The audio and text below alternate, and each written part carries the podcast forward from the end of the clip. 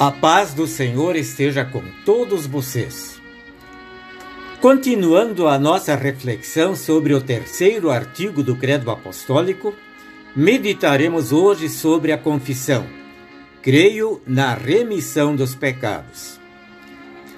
Fazemos a distinção entre pecado original e pecado atual.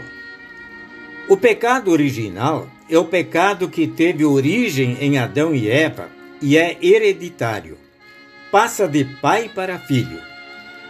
É como reconhece o salmista e rei Davi: Eu nasci na iniquidade e em pecado me concebeu minha mãe. Jesus diz que o ser humano é carne nascido de carne. O ser humano é por natureza inimigo de Deus.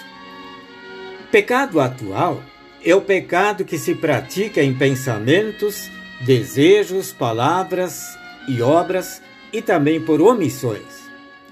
Falando do pecado atual, Jesus diz: É do coração que vêm os maus pensamentos, os crimes de morte, os adultérios, as imoralidades sexuais, os roubos, as mentiras e as calúnias.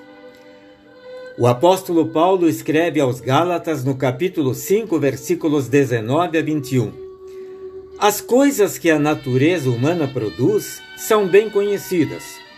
Elas são a imoralidade sexual, a impureza, as ações indecentes, a adoração de ídolos, as feitiçarias, as inimizades, as brigas, as ciumeiras, os acessos de raiva, a ambição egoísta, a desunião, as divisões, as invejas, as bebedeiras, as farras e outras coisas parecidas com essas.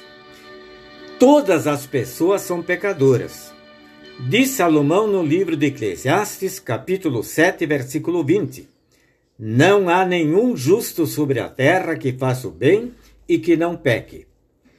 Felizmente, Deus perdoa os pecados daqueles que se arrependem verdadeiramente. O salmista reconhece: Senhor, contigo está o perdão. O apóstolo Paulo escreve aos Efésios: Pela morte de Cristo na cruz, nós somos libertados, isto é, nossos pecados são perdoados. Como é maravilhosa a graça de Deus! Portanto, Deus perdoa nossos pecados não por causa de qualquer mérito ou dignidade de nossa parte, mas pela graça, por amor de Jesus Cristo pois ele satisfez as culpas de toda a humanidade. Ele tornou-se o substituto de todas as pessoas. Podemos dizer, Deus não vê os nossos pecados porque foram cobertos com a justiça de Cristo. Somos vistos por Deus como se não tivéssemos pecado. Por causa de Cristo, Deus nos considera justos, santos, perdoados. Que presente maravilhoso é o perdão! Após a sua ressurreição, Jesus disse aos discípulos: O que está escrito é que o Messias tinha de sofrer e no terceiro dia ressuscitar, e que em nome dele a mensagem sobre o arrependimento e o perdão dos pecados seria anunciada a todas as nações.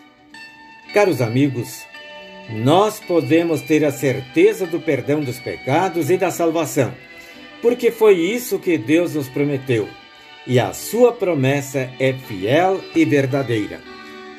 Com o poeta sacro, nós podemos dizer: Dos pecados libertado, salvo para sempre estou, pois em Cristo perdoado, bem-aventurado sou. Amém.